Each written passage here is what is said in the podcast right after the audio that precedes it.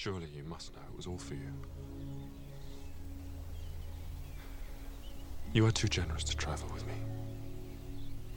I believe you spoke with my aunt last night, and it has taught me to hope, as I had scarcely allowed myself before. If your feelings are still what they were last April, tell me so at once. My affections and wishes have not changed. But one word from you will silence me forever.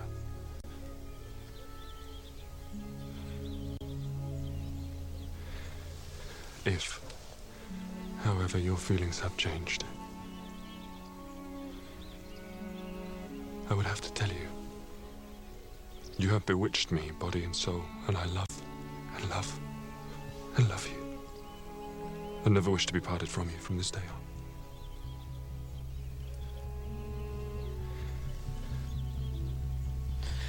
Bonjour et bienvenue dans le podcast Douglas te motive. Nous continuons notre série de podcasts sur mieux comprendre la motivation avec toujours euh, mes chers compères Cédric et Eric. Bonjour messieurs. Bonjour à tous. Je m'appelle Douglas et je suis très très heureux et j'ai beaucoup d'émotions aujourd'hui à vous recevoir pour ce podcast et à recevoir Catherine encore. Bonjour Catherine. Bonjour Douglas, bonjour euh, à tous et à toutes. C'est donc la deuxième fois que tu euh, viens enregistrer avec nous ces podcasts. Tu es plus qu'une témoin privilégiée de l'évolution de Hip Hop et euh, en plus tu as participé au, au, dernier podcast et c'est sympa de revenir avec nous pour parler des émotions aujourd'hui. Après le flow, les émotions. Alors, on a vu la régulation de la motivation, on a vu même le modèle hiérarchique, Eric. N'est-ce pas? Hein? D'accord. Donc on a bien compris que on était autant acteur que l'on subissait l'environnement et on était acteur aussi de la construction de notre motivation. On a vu les besoins fondamentaux, se sentir utile, autonome, affilié, donc connecté à son environnement et puis on va nourrir ça et plus ben, ça va aller mieux. Cédric, je crois que tu appelais ça, c'est euh, une théorie organismique, c'est bien ça? De... Oui, c'est ça. J'ai retenu le mot, ce mot compliqué. Donc, on a besoin de, de, de, de nutriments, de compétences, d'autonomie, donc de tester, de vérifier notre, la valeur de ce que l'on fait et, et, et, de sentir que les gens avec qui on interagit, bah, les choses se font spontanément. Dernier podcast, on a regardé, on s'est interrogé sur le flow, cette impression complète d'être en lévitation, de voir, de surplomber les choses. Et on était arrivé à la conclusion que bah, plus on a un objectif bien précis et puis on doit, on va se donner comme enjeu d'apprendre des choses et d'apprendre à faire et d'être dans le faire. Et puis on a des chances d'atteindre ce flow. Et donc la posture du manager euh, est intéressante aussi. Alors quand on a vu tout ça, depuis trois, ces trois épisodes, on parle d'émotions, beaucoup d'émotions, du mot émotion et on s'est dit qu'on allait faire un deep dive ou un focus sur cette notion-là euh, qui s'appelle les émotions, parce qu'on parle beaucoup d'émotions, vivre d'émotions, euh, prendre plaisir. Euh, voilà, c'est quand même au, au, au, cœur de pas mal de choses. Et donc, je vais commencer cette première question, comme un peu comme d'habitude. Cédric, les émotions, c'est quoi? Alors c'est difficile à définir, il n'y a pas vraiment de consensus entre, entre les différents chercheurs sur les émotions, puisque finalement on va voir que c'est quelque chose de très complexe qui répond à différentes dimensions de l'organisme. Je vais partir sur une définition euh, très simple pour l'instant. Donc, je vais partir sur le latin slash grec slash étymologie, qui vient de emovere, qui veut dire euh, le côté d'enlever, de secouer, et de mouvoir, en fait, de mouvement, une idée de mouvement. Et euh, si je veux résumer 2000 ans de recherche sur les émotions, parce que ça a commencé avec Platon, il parlait de base de l'âme, en quelque sorte. Que les émotions perturbaient la raison. Déjà, Platon, à cette époque-là, nous apportait quelques éléments. Et enfin, pour une définition euh, très scientifique, je prends une définition de Scherer, qui est un, c'est un, donc l'émotion, c'est un ensemble de variations épisodiques de plusieurs composantes de l'organisme en, répond, en réponse pardon, à des événements évalués comme importants par l'organisme. Donc il y a l'idée de variation de, son corps, de différentes dimensions de son corps, dimensions cognitives, dimensions physiologiques. Épisodique, ça veut dire qu'il y a une, durée euh, relativement courte d'une émotion. On n'est pas 24 heures sur 24 en colère. On ne ressent pas euh, de la joie tout le temps. Euh, c'est épisodique au cours de la journée même. De plusieurs composantes de l'organisme, comme je disais, des composantes cognitives, euh, physiologiques, euh, comportementales aussi, en réponse à des événements. Donc on répond à des événements euh, des pensées, on répond à des événements de notre environnement, on répond euh, dans un dialogue par exemple, évalués comme importants par l'organisme. Donc on a une évaluation subjective de ces événements qui dépend bah, de notre personnalité, du moment de la journée, de notre physiologie, de différents éléments. Voilà, définition très simple de l'émotion. Merci Cédric pour ce complément d'information. eh bien, c'était la fin de ce podcast euh, de vulgarisation. Donc, on va, on, va se lâcher. Mais quand on dit on va se lâcher, ça veut dire qu'en fait, on se laisse aller à nos émotions. Euh, oui, on peut dire, je sais pas si on peut dire ça comme ça, mais euh, se lâcher, ça peut être une émotion en tant que telle, je sais pas, peut-être. ok. en, tout cas, on a bien compris qu'il y a plusieurs facteurs qui sont liés à l'émotion. Mm.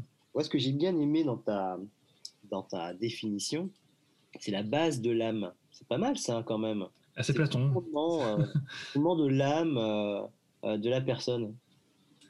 Alors bon, après, je vais pas rentrer dans des concepts religieux ou autres, hein, mais c'est ce qui est marrant, c'est que Descartes, par exemple, il était dans la théorie dualiste, il séparait le corps et l'âme. Ouais. Platon disait que c'était la base de l'âme, et c'est pour ça que, que finalement l'erreur de Descartes que Damasio a écrite, c'était par rapport à ce niveau-là, parce que Damasio qui a beaucoup écrit en termes de neurosciences sur les émotions, notamment neurosciences des émotions, ce qu'on appelle les neurosciences affectives et cognitives, euh, disait bah, c'est l'heure de Descartes en fait. Émotion et cognition sont, sont finalement très liés. Quoi. Ouais, très très liés, ouais, tout à mm. fait. Et, j'ai l'impression aussi qu'il y a un aspect très personnel, donc euh, au niveau des objectifs, au niveau des buts de la personne, et par rapport à l'environnement, on a l'impression que parfois les buts personnels ont l'air d'être euh, en corrélation avec l'environnement, et parfois pas. Est-ce que ça, on pourrait s'expliquer comme ça ou pas, Cédric? Bah, il y, a un processus qui est très important dans l'émotion, c'est euh, le processus d'évaluation d'une situation. Que ce soit en termes de nouveauté, en termes, on parlait de flow la dernière fois, en termes de, plaisir perçu, en termes de euh, sens donné au but, au besoin, finalement, comme tu le dis. Donc ça, c'est des éléments qui sont euh, qui montrent où il y a beaucoup de différences interpersonnelles. On a tous une même situation aura des significations différentes selon, selon les personnes. Et un exemple très connu en psycho qu'on appelle l'ours de James, donc imaginez, vous êtes dans la rue, vous baladez dans la rue, euh, enfin quand on peut, bon apparemment on peut depuis hier soir, hein, si j'ai bien compris. Vous croisez un ours dans la rue, qu'est-ce que vous faites? Qu'est-ce que vous ressentez? Alors à moins que vous soyez un éleveur d'ours, auquel cas vous savez presque ce qu'il faut faire, la plupart du temps on aura peur, et donc on va avoir une, une, une évaluation de cette situation qui nous dit on a peur. Donc physiologiquement, on va avoir peur, on va préparer notre corps à l'action, à courir dans le sens opposé à l'ours. D'un point de vue cognitif, on va ressentir de la peur, on va se dire oui, un ours est dangereux, il peut, il peut, nous, il peut nous attaquer. Et donc, d'un point de vue comportemental, on va, on va courir, en quelque sorte. Donc ça, on a, on a une évaluation, c'est un, un, exemple assez, basique, mais on a une évaluation qui est assez claire de la situation.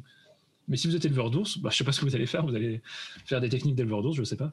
Mais c'est pour montrer qu'une situation qui paraît nouvelle comme ça, qui paraît soudaine, euh, imprévisible, euh, on aura des processus d'évaluation de ces situations très automatiques qui vont nous permettre de réagir euh, de façon efficace. Et donc l'émotion peur a une efficacité importante. D'accord. Une, une utilisation importante. Ok, d'accord. Donc en fait, tu parles un peu de la cause du comportement dans une, dans une situation donnée, si je comprends bien. Là, pour le coup, oui. Ouais. D'accord. Ok. finalement, ces émotions-là, on peut les ressentir. Alors là, c'est clair, c'est un ours. Bon, la situation est plutôt claire. Mais les processus d'évaluation sur différents événements, notamment les événements cognitifs comme les pensées automatiques, des éléments comme ça, sont plus, euh, plus subtils finalement. Et les émotions qu'on va ressentir en réponse à des événements, bah, c'est parfois difficile de prendre de la distance par rapport à ces émotions et de voir le, le lien finalement entre pensée et émotion qui est, qui est parfois peu clair. D'accord, ok. Et est-ce qu'il existe un lien entre émotion et ego? Entre émotion et ego. Alors, il faudrait d'abord définir euh, l'ego. Qu'est-ce que tu entends par ego? Alors, par exemple, un ego euh, mal placé, un ego euh, bien placé, je ne sais pas si c'est possible. Par exemple, une réaction, on va dire, de surenchère, une réaction hmm. de surfierté, une, sur, une réaction de, peur, parfois, parce que l'ego est aussi relié à la peur, non? Hmm. Alors, ça dépend, parce que l'ego, souvent, va chercher à protéger l'ego. On parle de protéger l'estime de soi. Donc, selon certains éléments, on peut se comparer à d'autres. Genre, ah bah ouais, mes collègues, euh, ils, ont, ils ont fait pire, donc ça va, je m'en sors bien.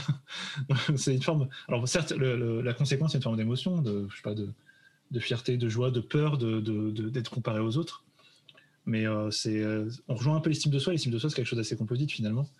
Et en termes d'émotion, forcément, on va chercher à, à peut-être obtenir des émotions positives, à, protéger, à se protéger d'émotions négatives je parlais qu'une comparaison ascendante, par exemple, des choses comme ça, qui ont protégé l'ego. Ok, d'accord. Et euh, Pardon, Eric. Euh, Cédric, je voulais. Je, est-ce qu'on arrive à. Est-ce qu'on peut se poser la question comment on gère nos émotions, justement? Est-ce qu'on arrive à les gérer ou pas du tout? Parce que parfois, on, je sais que moi, parfois, je, suis maman et que parfois, je dis à, je dis à mon fils. Euh, tu sais, maman, en fait, là, elle n'a pas géré ses émotions parce que j'ai crié un peu fort et tout. Et donc, et, et lui, maintenant, me le dit aussi. Il me dit, euh, moi non plus, euh, tu vois, là, j'ai pas géré mes émotions. Mais donc, comment on arrive à, gérer nos, nos émotions? J'ai pas de recette forcément magique pour gérer ses émotions, mais je dirais qu'il y en a une qui fonctionne bien, c'est, comme j'en parlais juste avant, c'est euh, la décentration finalement. De voir que l'émotion, bah, c'est un événement qui arrive dans notre organisme. Ça, c'est le modèle de, de, de Scherer. Hein, euh. Donc il y a l'évaluation cognitive de cette émotion, comme j'en parlais tout à l'heure. Donc euh, en termes d'évaluation d'événements, donc là tu le dis bien, bon là, voilà, j'étais en colère pour X raisons. Euh, tu, reconnais cette évaluation qu'il y a eu, tu as eu les symptômes physiques, qui sont plus difficilement contrôlables. Hein. Quand on a peur, forcément, c'est difficile de, de, contrôler sa peur, enfin l'entraînement quand même. Tu as des tendances à l'action aussi, en termes de réponse motrice. Quand tu te mets en colère, bah, tu, vas, tu vas crier. Quand tu as peur, tu vas te recroqueviller, tu vois qui sont plus difficiles à, maîtriser. Tu as les expressions faciales et vocales, bien sûr. Euh, tu as, euh, as, les sentiments que tu peux ressentir, l'expérience subjective de l'émotion. C'est quoi être très triste et quoi être en colère? Ça dépend de chaque personne. Donc ça, c'est autant d'éléments sur lesquels on peut, qu'on peut analyser de façon le mieux qu'on puisse, hein, de façon objective. C'est pas toujours possible en fait. Donc c'est vrai que gérer son émotion, c'est d'abord comprendre euh, quelle est quelle est l'émotion dont on parle. Des, des fois, c'est pas clair. Hein. il y a plusieurs émotions qui peuvent être mélangées. Et d'où elle provient, dans quelle situation elle survient. Donc essayer de poser un peu sur le papier euh, d'où vient cette émotion. Et, euh, pourquoi pas la coter en termes d'intensité. Là, quand tu as fait ça, j'ai ressenti la colère à 8 sur 10. Euh, qu'est-ce qu'on peut changer? Qu'est-ce qu'on peut trouver comme pensée alternative, comme émotion alternative? Enfin, peut-être pas comme émotion alternative, mais comme, comme situation alternative pour que l'émotion baisse en intensité ou change un petit peu. Donc gérer ses émotions, c'est comprendre son émotion surtout. Et comprendre d'où elles viennent. D'accord. Donc, Catherine, la prochaine fois que tu t'énerves sur ton fils, tu prends un tableau, tu fais tes colonnes de bec, et tu dis Attends, maman, elle gère ses émotions. Après, on verra ce qui se si tu as punition ou pas. D'abord, on gère les émotions. C'est ce que je fais. C'est ce que je fais. Euh, et, et, et, je rebondis sur euh, euh, tu vois, de maman à enfant, mais dans le travail, comment on gère ses émotions? Ah. quand on a, je sais pas euh, je sais pas, une, remarque qu'on n'estime pas juste ou. Un mec qui nous fait chier. Un peu ça. Ouais. Et ben, sur lui. Comme à la maison. Mais non, en vrai, alors ce que tu dirais, que c'est. Il y a un côté universel des émotions, hein, c'est-à-dire euh, un enfant de 8 ans qui en colère, c'est pareil qu'un adulte de 40 ans qui en colère au travail. En termes d'émotion, en termes d'activation physiologique, alors en termes d'analyse de la situation, c'est un peu différent, mais on, a, on, trouve des processus un peu similaires. Hein. C'est ça qui est fort avec les émotions, c'est que ça, les six émotions de base de, de Ekman, euh, donc qui sont, euh, qui sont la colère, la tristesse, la surprise, euh, la joie et j'en perds, euh, j'en perds les émotions. colère, tristesse, colère, tristesse, joie. c'est ça. Ouais. Joie, surprise, peur, tristesse, colère, dégoût. Voilà, euh, ces émotions-là, on les ressent quand on soit enfant, même, je dirais même le bébé. Hein, le bébé peut présenter des, des colères. on a l'impression que c'est un peu toujours même pleurs quand on connaît pas son bébé, mais c'est un peu ça. Quoi. ces émotions de base, on les a tout le temps. Donc finalement, euh, reconnaître ses émotions aussi, à ce moment-là, c'est apprendre à les contrôler aussi. C'est-à-dire pas mettre une baffe à son collègue parce qu'il nous, a nous a fait une remarque déplacée. Essayer d'objectiver un peu ce côté-là. Ok, j'étais en colère parce que lui, c'est un con. Enfin, je veux dire, ce côté-là. Euh, on peut rien y faire, on peut rien y changer. Et il est con, il reste con. Voilà, on peut, on peut rien y faire. Ça peut être une façon de, faire, de voir les choses. Ou alors, au contraire, essayer de voir le contrôle qu'on a sur la situation et de voir est-ce qu'on peut modifier. Est-ce que je peux pas essayer de discuter avec lui pour, euh, pour qu'il puisse éviter de me faire des remarques déplacées ou des choses comme ça? Et donc, moi, par la suite, je ressens moins de colère. D'accord. j'ai l'impression qu'il y a un effet quand même sociétal là, parce que euh, effectivement, plus on grandit, plus on nous dit euh, gère tes émotions, contrôle tes émotions. Euh, mais finalement, c'est un, aspect assez sociétal, non? Oui, carrément. Bah encore, on est en France, donc je pense qu'en termes d'expression des émotions, on est quand même au top au niveau mondial. Hein. mais on prend par exemple le, Japon, d'un point de vue sociétal, il y a beaucoup de démonstration des émotions. C'est inscrit dans, dans, dans, dans, la société, dans les personnalités des gens. on ne montre pas ses émotions. Et j'ai même vu des ateliers, euh, alors je, dis au Japon, mais c'était dans d'autres pays, hein. mais ce que j'ai vu, c'était au Japon, euh, des, des, gens qui apprennent euh, à exprimer leurs émotions d'un point de vue comportemental. Apprendre à pleurer devant un film triste, apprendre voilà, à être en colère, apprendre à... Parce que apprendre à exprimer ses émotions, c'est aussi une forme de communication, mais qui est très sociétale, comme tu dis. En France, on montre pas mal ses émotions quand même, je trouve. après, c'est une impression, je sais pas s'il y a des études là-dessus sur l'expression émotionnelle des, des, Français. Mais bon, on est vu comme ça dans le reste du monde. Il y a des manifestations, on entend de mécontentement, on n'est pas content. on est souvent sur des émotions négatives pour le coup. Il y a eu. Euh, euh, sur le MBTI, c'est le, hmm. le, test de personnalité qui, on, ne va pas se poser la question de sa validité ou pas, mais en tout cas, euh, il y, a beaucoup de gens qui l'ont passé et il y a des profils types, alors si on peut appeler ça un profil type, aux États-Unis, en Europe. Hmm. Et les Américains, ils ont un profil où il y a beaucoup de F, je crois. Il y a, une surreprésentation de F et donc d'expression, en tout cas de, de décision en fonction des émotions. C'est-à-dire qu'ils laissent les émotions euh, euh, ils, acceptent la part de l'émotion dans la décision qui n'est pas qu'une décision rationnelle. Voilà. un, peu plus qu'en Europe, d'ailleurs, où il y a un peu plus mm. de c'est plus équilibré. Et d'ailleurs, les Américains le so amazing.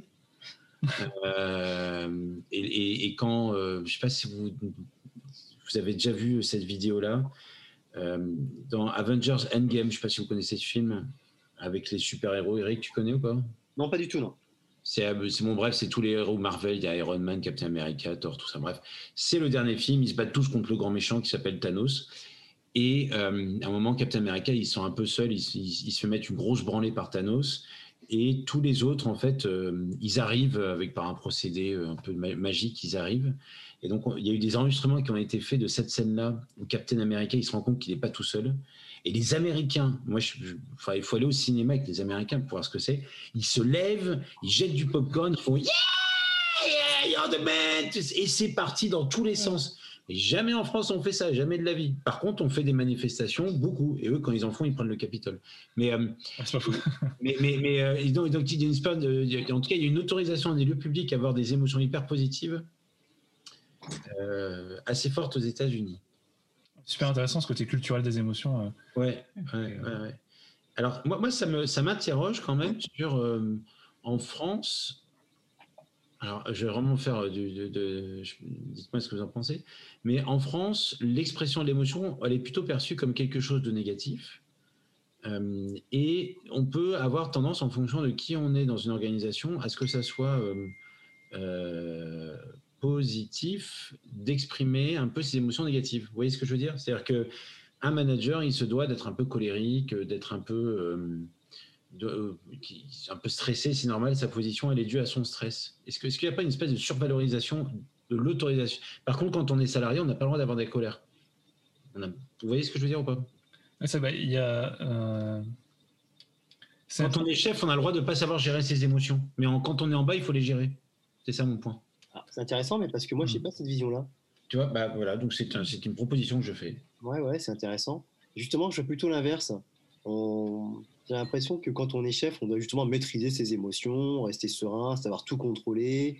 On contrôle le risque, tout va bien, les enfants. on voit bien aujourd'hui que le gouvernement, rassurez-vous, on contrôle la vaccination, on contrôle le virus. Tu parles on, contrôle de, rien du tout, mais c'est pas grave. Voilà. C'est l'impression qu'on donne. C'est l'impression qu'on donne. Ouais. On a l'impression de contrôler aussi les, émotions pour rassurer un petit peu euh, euh, son, euh, son la, société, le, comment son aspect social. Et j'ai l'impression qu'à l'intérieur, ça doit bouillir. Mais j'ai l'impression que les émotions, le, c'est aussi il y a aussi un, un facteur contextuel, situationnel, global, non? Bah, c'est clair qu'en termes d'émotion, je pense qu'en ce moment, donc, euh, au moment où on parle, euh, on vient d'apprendre un nouveau confinement euh, dans plusieurs départements. Bah forcément, on a un ressenti d'émotions négatives qui va être plus fréquent. Alors, peu, importe les émotions, on n'est pas non plus dans le désarroi le plus total, mais je pense qu'à force de, ressentir des émotions négatives, et ça dépend des contextes qu'on a, hein, ça dépend des contextes de liberté qu'on a. je pense par exemple aux étudiants dans une chambre de 9 mètres carrés, euh, on leur dit de pas sortir. Euh, bon, forcément, en termes d'émotion, en termes de, de réponse comportementale, c'est pas forcément évident à gérer. Donc oui, il y a un contexte qui participe à, la fréquence d'émotions positives ou négatives. Ça, c'est clair. Et euh, pour rejoindre la culture de l'entrepreneuriat dont on parle depuis tout à l'heure, ça dépend de l'identité, de la culture, je trouve, de l'entreprise, de se dire, bah ok, on accepte les émotions. Euh, bon, pas non plus que ce soit un monde de bisounours où dès qu'on a une émotion, on en parle. Quoi. Mais je pense que les émotions peuvent être intégrées dans un feedback, par exemple. Là, j'ai trouvé que, par exemple, ce que tu m'as dit, c'était déplacé parce que, et voilà, on précise, euh, on précise pourquoi on était euh, en colère à ce niveau-là. Est-ce qu'on a, euh, on, a, on a quand même le droit d'exprimer une émotion? Ça fait partie quand de notre communication principale, et même Darwin, hein, il parlait d'émotions chez l'homme et l'animal. Donc, euh, disait que pour, le, pour le, chat, par exemple, qui va vous cracher dessus, c'est une forme d'émotion pour lui. Hein. Il y a des fameux dessins de, Charles Darwin sur, sur, ses observations qui montraient que c'était adaptatif une émotion finalement, en termes de, langage, en termes de communication, plutôt, en termes de communication, je parlais plutôt. Alors, tu penses que c'est important, Douglas, mais c'est ta perception peut-être que pour d'autres personnes, c'est pas forcément important de d'exprimer ses émotions, euh, de choses comme ça. Quoi. Par exemple, les personnes qui, euh, au niveau du Big Five, euh, qui, ont une agréabilité assez basse, n'ont pas forcément une tonalité très chaleureuse dans les relations interpersonnelles. ne vont pas vouloir forcément montrer leurs émotions, mais ça ne veut pas dire qu'elles ont un monde intérieur. ça veut dire qu'elles ne ressentent pas d'émotions, au contraire. C'est juste, elles ne pas forcément les exprimer. C'est deux choses différentes. Hein.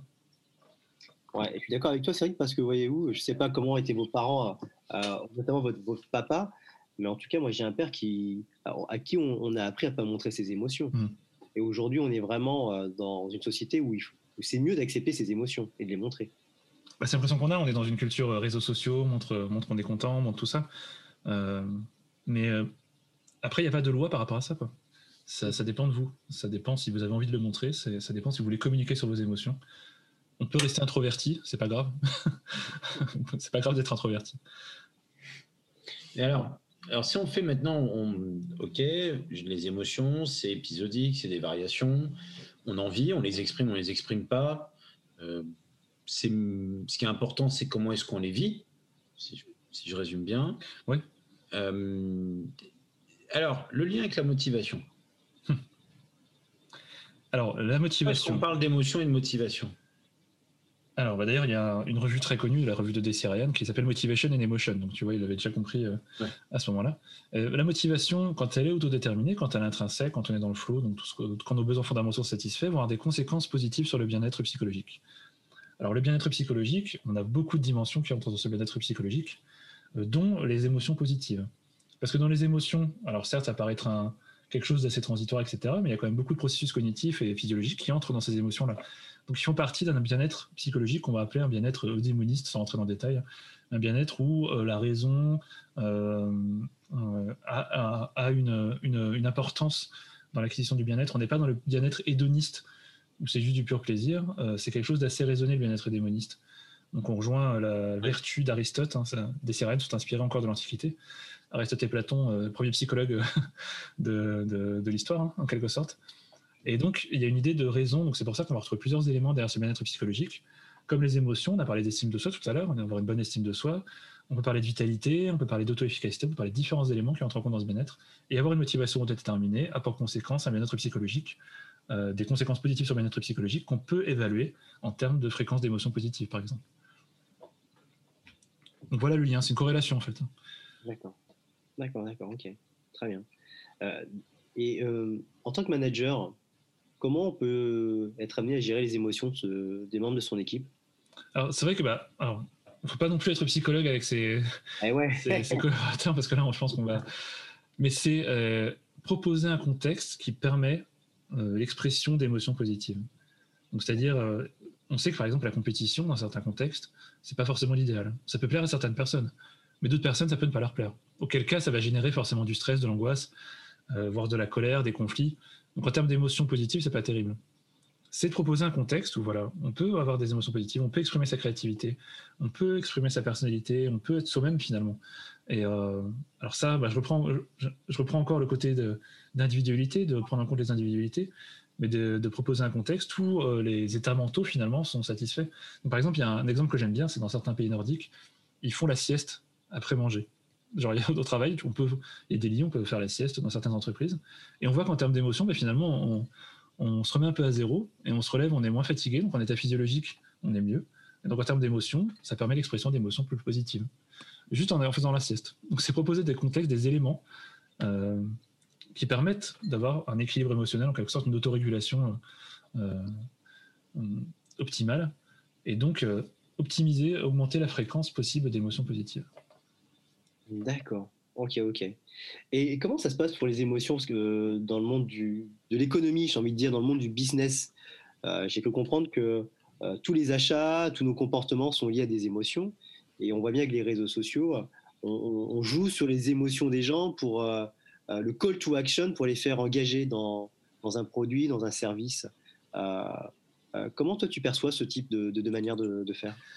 Alors ça dépend en fait, mais je pense que l'appel, enfin, l'appel à la peur par exemple, qu'on voit sur les paquets de cigarettes, où depuis quelques années on a les photos un peu un peu crades avec des gros textes, on voit que finalement ça fonctionne pas tant que ça. Il y a un petit fonction, ça, il y a un peu un effet, mais c'est pas non plus un effet euh, comme on l'attendait. Les gens continuent à fumer. Il y a parfois plus de fumeurs, surtout en ce moment. Donc finalement, on voit que l'appel à la peur, l'appel aux émotions négatives, c'est aussi priver de, se priver de la liberté des gens.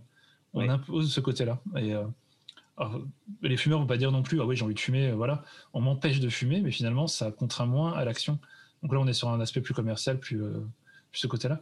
Donc faire peur, c'est pas forcément l'idéal soutenir les émotions positives. Alors, si on prend la cigarette dans les années 70, on prend euh, comme la série télé Mad Men où tout le monde fume là-dedans, c'était plutôt positif. Genre, une, bonne, une bonne clope avec un verre de vin, c'est bon pour la santé. Quoi. là, on était plutôt dans le côté, forcément, tout le monde fumait euh, à ce moment-là. Donc là, on est sur un aspect plutôt négatif, mais sur un achat dans, au niveau du travail, il faut plutôt aller dans le côté des émotions positives. On va plus être enclin à, prendre une décision qui va dans ce sens-là. Quand on prend une décision, on, va, on va cadrer les conséquences en termes de récompense et de punition. Donc, c'est prendre une décision, c'est si j'achète euh, ce, produit-là, euh, quelles conséquences ça a en termes de récompense, en termes de punition? Est-ce que ça va me coûter? Donc, euh, avoir un contexte qui soutient ces émotions positives, c'est aussi aller plus se diriger vers, le côté récompense, vers la diminution du risque dans une prise de décision liée au travail. Donc, donc, ça veut dire qu'on doit faut plutôt aller chercher un climat c'est un, peu une surenchère, c'est-à-dire, euh, enfin, non, ça c'est un jugement, mais il faut, aller chercher plutôt un climat euh, enthousiasmant, d'expression, de, on va vivre des émotions, quelle que soit la source de cette, euh, de pourquoi est-ce que, quelle que soit l'activité, vaut mieux vivre une émotion positive hmm. que pas. Ouais, bah c'est le côté, c'est le côté, côté américain, comme tu disais tout à l'heure, tu vois, le côté expression d'émotions positives. Feel good. Ouais, le feel good, voilà. C'est le côté, bah, vu que ça, ça, ça a aussi un lien avec notre activité physiologique, que ce soit la transpiration, le stress, je sais pas, la façon de regarder les gens, sa posture, tout ça, ça va être en lien avec les émotions, quoi. Euh, la posture de la peur quand on est recroquevillé, c'est différent la posture de la joie, on est plus open avec le menton plus haut. Enfin, euh, et donc en termes de communication, ce que ça veut dire aussi, si on est en colère, ça se voit. On a une expression, ce qu'on appelle une expression faciale prototypique, un prototype d'expression faciale, un peu comme dans Vice Versa, où il y a le personnage, euh, le, film de, Pixar, de Disney Pixar, où le personnage en colère qui a toujours les sourcils foncés, bah, tu as envie de lui parler à lui. T'as pas envie d'échanger avec lui, t'as pas envie, pas envie de lui prendre un produit ou d'acheter un produit chez lui. Parce que bah, il fait la gueule. Tout simplement. ok, ok. Très bien. Et est-ce que euh, par rapport à. Alors je vais parler d'un truc un peu, un peu bizarre, mais c'est par rapport à la manipulation. Est-ce que la manipulation, entre guillemets, euh, qui est assez mal cotée, hein, notamment en France, euh, c'est aussi jouer sur les émotions des gens? Alors, bah, il y a l'aspect cognitif dans, la manipulation. L'aspect déclaration de liberté. C'est le fameux truc. Est-ce que tu peux me donner ça? Si tu, dis juste ça, euh, auras moins de, Enfin, les personnes vont moins te donner la chose. Mais si tu dis est-ce que tu peux me donner ça, c'est comme tu veux, tu fais comme tu veux, on déclare la liberté de la personne et la personne sera beaucoup plus encline à donner l'objet. Donc en termes de vente, euh, on joue un peu sur les émotions, sur, euh, sur, sur, ouais, sur la liberté, sur de dire bah oui, ah oui, je me sens libre de ma décision, donc je vais dire oui. Ce qui est, ce qui est un peu bête finalement, parce qu'on ne cadre pas forcément les conséquences de la décision, mais juste parce qu'on est dans un mood positif, on se dit ok, je suis, open. Je suis d'accord. Ok, ok, ok. Donc c'est une forme de manipulation en quelque sorte, parce que quand on est conscient de ces éléments-là, euh, on, peut, on peut en jouer. Oui, ouais, ouais, tout à fait, ouais. Ok, très bien. Euh, pour partager avec vous une expérience, euh, lorsque j'étais jeune basketteur, quand je commençais à jouer au niveau, mon entraîneur de l'époque me disait ne montre jamais tes émotions, justement pour pas montrer à ton adversaire que tu as peur Hmm. une situation d'inconfort, parce qu'autrement, il va, il va faire de toi ce qu'il veut, il va te manipuler sur le terrain. Et c'est vrai que quelque part, euh, euh, quand on a des gens intelligents qui constatent que ben, euh, on n'est pas dans une situation d'inconfort, on a cette impression d'être manipulé, de perdre le contrôle en fait de, son comportement. Bah, que ce soit en basket, en foot ou dans différents sports, il y a le côté feinte. On fait des feintes pour provoquer un peu l'adversaire. Pour... Il y a l'aspect de le tromper, mais l'aspect, ok, je contrôle la situation. Alors que toi, tu réponds à ma situation. Et euh, si on lit en plus l'émotion sur la colère, sur des choses comme ça, on va forcément jouer plus sur le joueur en colère pour le faire craquer au final. Qu'il fasse une faute, qu'il fasse, je sais pas, enfin bref, qu'il fasse une erreur. Et oui, lire les émotions sur les autres dans une thématique de compétition en sport, c'est déterminant, c'est clair. effectivement, et c'est intéressant ce que tu dis, Cédric, c'est que on répond à la situation. Mmh, on a pas ou pas de répondre à la situation, selon effectivement ce qu'on ressent. Et oui, c'est ça. C'est intéressant. Ça. Mmh. Et ça fait partie du modèle de l'émotion, c'est une réponse à une situation. Euh, mais euh, en fonction de notre analyse personnelle. D'accord. Donc l'analyse personnelle dépend de l'éducation, du vécu, de l'expérience. Ah oui, ça dépend d'énormément de choses. Ça dépend même du moment de la journée. On a des, fluctuations émotionnelles au cours de la journée. Ça dépend si on est lundi matin ou vendredi soir. Ça dépend ce qu'on a vu ce matin, de notre physiologie. Ça dépend de plein d'éléments différents euh, qui sont qui sont modélisés, hein, mais bon, qui seraient un peu long à lister euh, aujourd'hui. J'imagine bien. Mais il y, a quand même une prime à se laisser aller à ses émotions. c'est ton point de vue, je pense. Franchement, c'est ton point de vue. Non, mais pourtant, je le, à titre personnel, je, ne le fais pas toujours, mais j'ai observé que quand on se laisse aller, alors je crois que c'est pas que les émotions. Quand on se laisse aller à des choses que l'on pense sont bonnes, c'est différent. Ce que je veux dire, c'est un peu différent, ouais. Et ce que je veux dire, c'est que quand on pense que ce que l'on fait est bon euh, et, et, sain, je pense qu'on peut se laisser aller c'est toute la, difficulté entre je, surgère mes émotions, un peu comme tu racontais euh, tout à l'heure, Eric. Je ne montre rien et je me laisse aller parce que je pense que c'est bon. La notion du bon, elle est intrinsèquement liée à, euh, aussi à l'engagement, à la motivation, au fait d'avancer. Bah, la notion du bon reste subjective. Il y a certaines personnes qui vont penser que c'est euh, très positif de faire, de faire quelque chose qui paraît mal pour, au vu des autres, quoi, je veux dire. Euh, c'est, euh, tu demandes aux plus grands criminels, pour eux, il n'y a pas de problème. Ils sont laissés aller à leurs émotions aussi, tu vois. Et donc, la notion du bon, pour eux, elle était, elle était là, quoi. Donc, il y a une moralité qui est, plus difficile à observer, je pense, dans, dans, le fait de se laisser aller au bon, finalement. Et euh, qui a un lien avec les émotions, bien sûr, mais qui est plus difficile à, trouver chez une personne, quoi. c'est le sens que l'on donne, c'est Exactement, se, faire juste plaisir. Je, je me rappelle de, je me rappelle très clairement pour parler de choses de l'entreprise, on était dans un comité de direction, il y avait le directeur général qui était là, et un des membres du comité de direction présente sa stratégie, son truc, et il l'avait dans, dans, le pif, quoi. Et il a, euh, on, a son, on a vu la colère qui montait chez, le, chez ce gars-là, chez le directeur, et il l'a pourri pendant 20 minutes, euh, ce qui était assez honteux. Mm. Euh, et c'était pas bon, c'était pas bien. Euh, et, pour autant, le gars qui présentait, il y a un moment, il, y avait des choses où euh, c'était pas, il avait besoin d'être cadré. Enfin, il a besoin d'avoir un feedback. Euh, je trouvais ça, il y avait des choses de fond qui étaient bonnes, mais la manière de faire, elle était tellement teintée de cette colère que c'était humiliant. Hmm tu sentais la vengeance, tu sentais le côté. Oui, euh, c'est très dur, oui. Hmm, c'est clair. Euh, la, disproportion, en fait. Euh, j'ai ce souvenir-là aussi. De, c'est peut-être sans doute, enfin, c'est sans doute une des raisons pour lesquelles je, travaille en indépendante maintenant. J'ai des souvenirs de, colère de, de, de, de chef pour alors oui, euh, un retard, euh, oui, peut-être euh, un petit peu de... Peut-être qu'un projet n'avait pas été géré comme il fallait le gérer, peut-être qu'il restait une petite erreur, mais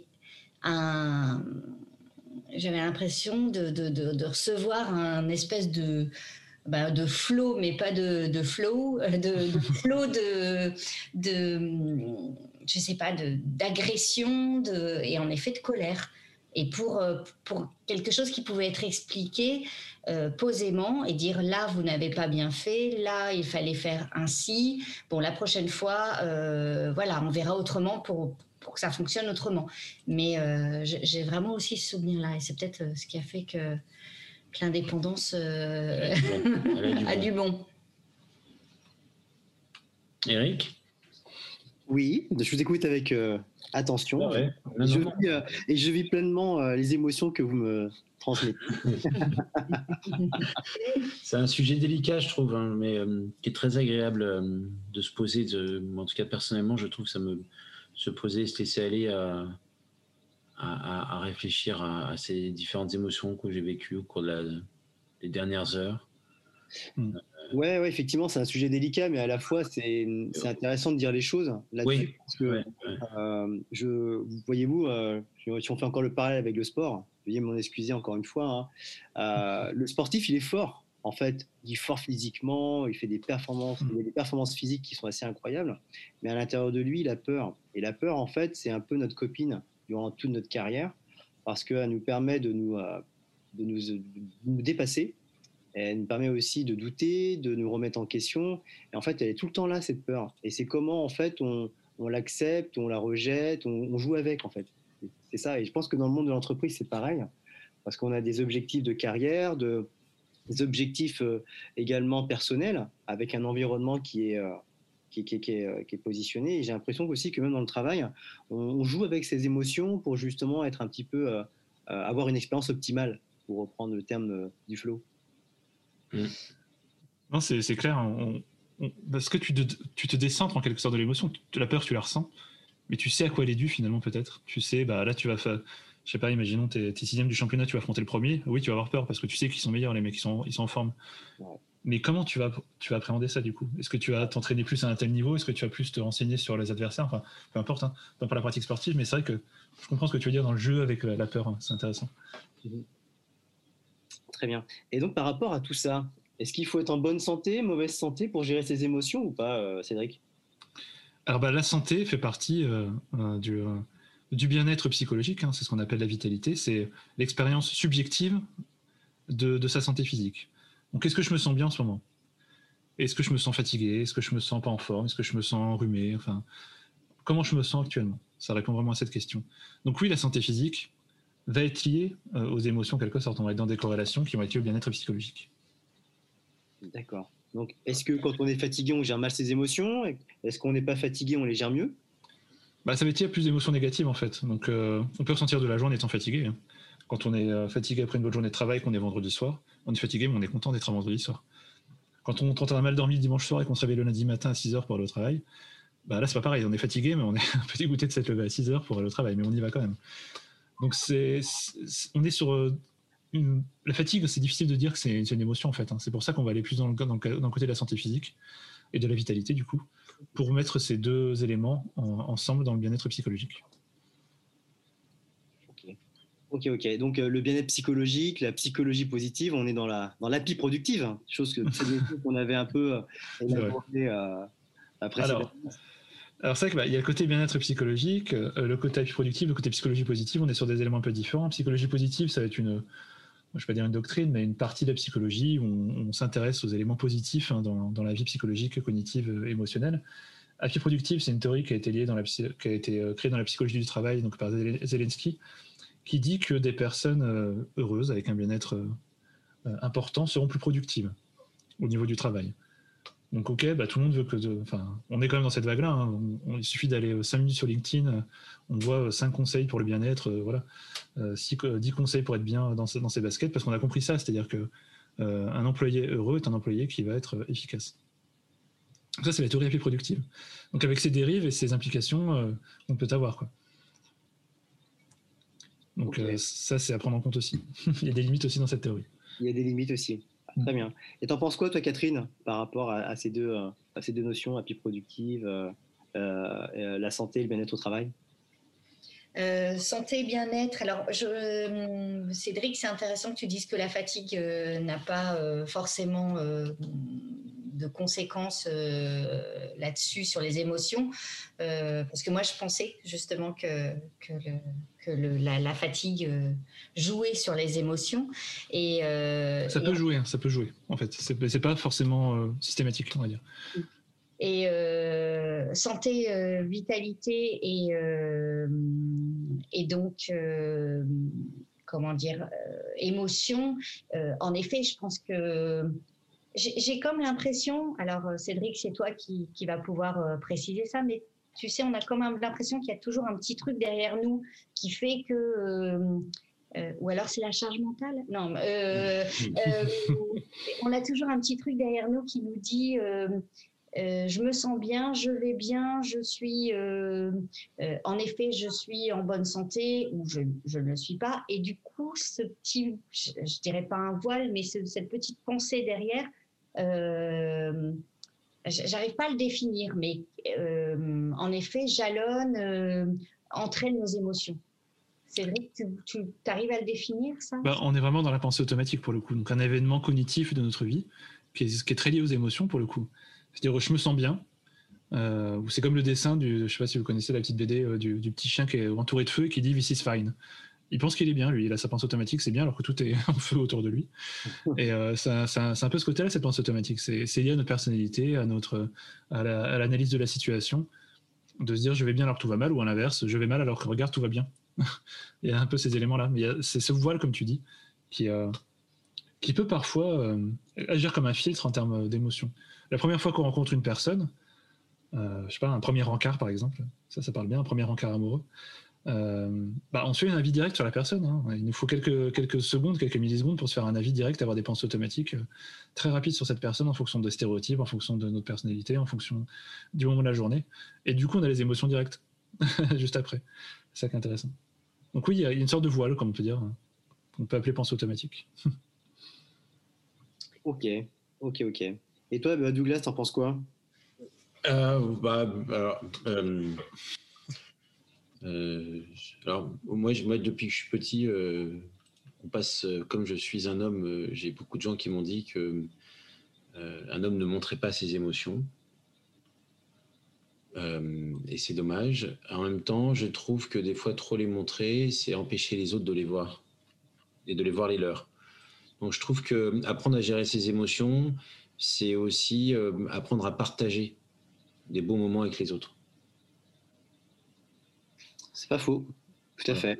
Ouais. Ça crée du lien, ça crée du lien, quoi. Ouais, mm. voilà. Et qu'à un moment, ouais, se gérer un peu. J'ai remarqué que le, se gérer un petit peu, c'est aussi, euh, c'est pas mal pour les autres, voilà. Et, qu'il y a des scènes pour ça, il y a des théâtres, il y a des psys, il y a des trucs. Enfin, si c'est vraiment trop dur, il y, a, il y a, où on dit, écoute, là, je suis en décharge émotionnelle, mais je trouve qu'apprendre un petit peu à gérer ses émotions, et, mais ça ne veut pas dire que des fois, il ne faut pas se laisser aller, des fois, à des moments vraiment cool. Euh, et je trouve que c'est difficile d'arriver à faire la part des choses. Euh, et on a, tu vois, un des, une personne de, de, Whip Up, euh, un, un, des, un des actionnaires, me rappelle souvent ça. Il me dit D'où, putain, c'est quand même vachement cool, ça, vas-y, profite, prends. Et il me rappelle des fois de, de, cette, de ce droit de ce droit à vivre et à savourer, savourer ce, comme une certifiée la semaine dernière me disait un bonbon, c'est un bonbon. C'est bon. C'est un kiff, ouais, c'est vrai. Ah, c'est de petits kiffs, c'est 7 kiffs par jour de, Florence mmh. Schreiber, c'est bien aussi, quoi. Ça veut pas dire qu'on en a des, des durs, mais des fois, il faut un peu les prendre. Donc ça m'inspire ça. Et ça m'inspire aussi, alors euh, euh, j'adore ce, speech de Rocky, euh, de, de, Rocky Balboa, quand il parle à son fils. Et alors, je vais vous le faire en français. Euh, et euh, il me dit euh, Ce qui compte, ce n'est pas la force des coups que tu donnes, c'est le nombre de coups que tu encaisses en continuant d'avancer. It's how much you can get hit and get moving forward. J'aime bien, j'aime bien cette phrase-là. Je l'utilise assez régulièrement, cette analogie-là, parce que prendre les coups, continuer à avancer, ça, fait aussi partie d'avoir des moments difficiles, d'avoir des émotions dures et d'arriver un peu à les gérer ou à faire avec voilà, on, ne peut pas se définir indépendamment de, des émotions qu'on vit. Et on vit des choses dures et pour autant on doit avancer. Let me tell you something you already know. The world ain't all sunshine and rainbows. It's a very mean and nasty place, and I don't care how tough you are, it will beat you to your knees and keep you there permanently if you let it. You, me, or nobody is gonna hit as hard as life. But it ain't about how hard you hit. It's about how hard you can get hit and keep moving forward. How much you can take and keep moving forward. That's how winning is done. C'est une très belle phrase de conclusion, euh, Douglas. Bravo. Hein. J'ai Eye of the Tiger dans la tête maintenant. I'm going to tell you something. Life ain't no sunshine. Il commence par ça. And, and, and, and life will beat you to your knees. Anybody, you, her, you, me, anybody. But what matters is not how strong, um, how hard you hit, but how hard you can get hit and still moving forward. Et j'aime bien cette idée-là que la vie, elle te bat à terre. Alors merci pour tout. voilà, je viens d'avoir une émotion très intense et Catherine, elle le voit et vous avez dû l'entendre. Et ben voilà, ça fait du bien. On est là pour ça, hein, Douglas. ben, je suis là pour ça aussi. Euh, notre émission touche à sa fin. Et je crois qu'on aurait bien euh, aimé euh, continuer encore un peu plus. D'ailleurs, elle va être un peu plus longue que les autres, je vous préviens, elle va durer 40 minutes. Et euh, je suis content d'avoir laissé un peu le, chronomètre tourner parce qu'il y a des belles choses qui sont dites et des choses intéressantes qui ont été partagées. Alors merci. Merci à vous. Merci à vous tous. Merci à vous. La prochaine fois, on...